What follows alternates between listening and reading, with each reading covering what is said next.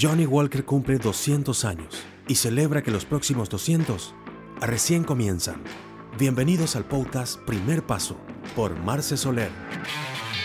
En el contexto que nos toca vivir hoy, puedo rescatar la unión de las personas. El poder parar todo este año nos dio la posibilidad de volver a conectar con eso que teníamos olvidado. O hasta por ahí lograr conectar con experiencias nuevas, personas que tienen el mismo amor y la misma dedicación a la música.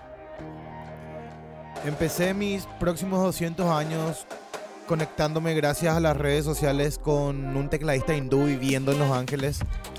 Inclusive hasta terminamos grabando cosas a distancia para nuestros proyectos personales.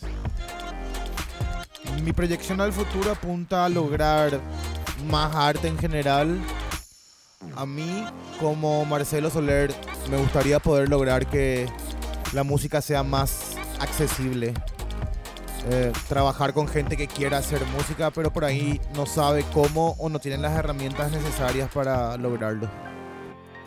Compartir la sabiduría de todos estos años haciendo lo que amo para así inspirar a nuevas generaciones.